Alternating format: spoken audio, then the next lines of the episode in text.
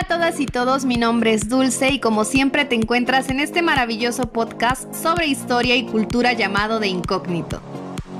¡Qué emoción! El día de hoy te voy a contar una historia que aunque es más real que el sol, pareciera un invento. En verdad que me impacta saber que hay casos tan terribles que provoca el ser humano. La protagonista de esta historia es Blanche Monnier, una joven francesa muy guapa, proveniente de una familia bien posicionada y adinerada que pertenecía a la aristocracia francesa. Estos pues eran defensores de la realeza y odiaban visceralmente a los republicanos. ¿Quieres escuchar más? Quédate conmigo.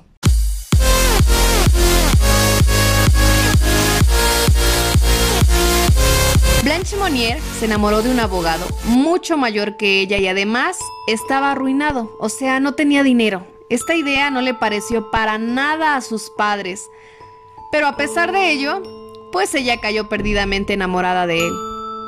Un día, a sus 26 años, Blanche desapareció de la nada, sin dejar rastros. Sus padres Parecía que no sabían nada y mediante excusas trataron de encubrir su desaparición. Ellos la habían encerrado en un cuarto para separarla del abogado y nadie jamás imaginaría que Blanche pasaría los próximos años de su vida encerrada ahí. De a poco, a como transcurría el tiempo, la sociedad la fue olvidando. Blanche simplemente había desaparecido del mapa. El 23 de mayo de 1901, el fiscal de París recibió una carta anónima con detalles espeluznantes acerca del caso de Blanche. La carta decía así, Señor fiscal general, tengo el honor de informarle de un hecho de una gravedad excepcional. Se trata de una señorita que está encerrada en la casa de la señora Munier, privada de comida, que ha vivido sobre la basura podrida durante los últimos 25 años, es decir, sus propios desechos. Esto resultaba impactante, ya que la familia Monnier tenía una reputación intachable. La madre de Blanche era ya una viuda que había sido incluso premiada por sus labores en la ciudad, por parte del Comité de Buenas Acciones, y su hermano era considerado como un miembro activo de la sociedad. El fiscal decidió indagar, así que mandó al comisionado central, solo para investigar el tema, un hombre de apellido Boucheton, quien se dio a la labor de visitar la casa Monnier ese mismo día. Al entrar y registrar el lugar, no encontraron nada extraño, pero la madre de Blanche presentó muchas objeciones cuando Boucheton pidió ingresar a una habitación que estaba ubicada en el segundo piso. Tras varias insistencias y objeciones, sospecharon de lo que pasaba en aquel lugar, por lo cual entraron casi a la fuerza. Al abrir aquella puerta, Buchton y su equipo de investigadores comenzaron a percibir un horrible hedor, demasiado fétido. La oscuridad del cuarto impedía ver qué se encontraba en aquel lugar.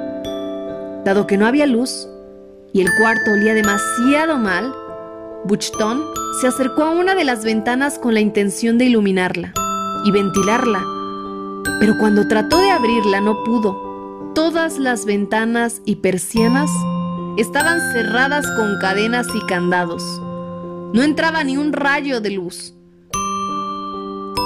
Con intentos violentos, Buchton logró abrir una de las persianas y al entrar la luz a través de la ventana, pudo contemplar el espectáculo más horrible de su vida, una brutal pesadilla. En el rincón de la habitación, sentada sobre una cama de paja, había una mujer desnuda, rodeada de excremento, insectos, ratas y restos de comida. Así es, era Blanche, aquella jovencita que desapareció de la nada. Buchton la describió como un esqueleto humano, toda desnutrida, pesando únicamente 24 kilos. Blanche no era capaz de comunicarse. Tantos años sin ver la luz del sol y sin entablar diálogo con nadie le habían dejado secuelas. 25 años encerrada. Estaba acurrucada, llena de piojos, con su cabello tan largo y apelmazado de suciedad. Sus manos parecían garras porque no se había cortado las uñas. Las cucarachas y los gusanos se le paseaban por el cuerpo. No dejaba mostrar su rostro. Respondía con gritos, aterrada al ver a tantas personas. Aquella era una habitación convertida en un infierno. La humedad era tal que había hongos al interior. Blanche estaba tan débil que fue transportada en una ambulancia, apenas logrando bajar las escaleras. Se cree que Blanche llevaba años queriendo escapar porque uno de los paneles de su puerta tenía rastros de haber sido reparado. En las paredes de aquella habitación se podía leer, Libertad. Hay un favorito en la casa y no soy yo. Y también encontraron dibujos de corazones traspasados con flechas y cruces, que eran emblemas de su sufrimiento. Las autoridades detuvieron a su madre y a su hermano, pero la madre de Blanche falleció prontamente después de aquello, por un ataque al corazón. Nunca reconoció su culpa, sino que se la echó a los sirvientes. Hubo vecinos que testificaron acerca de los gritos que provenían de la mansión. Los empleados de la casa aseguraron que tenían órdenes específicas y que nadie decidió hablar antes por miedo a perder su trabajo.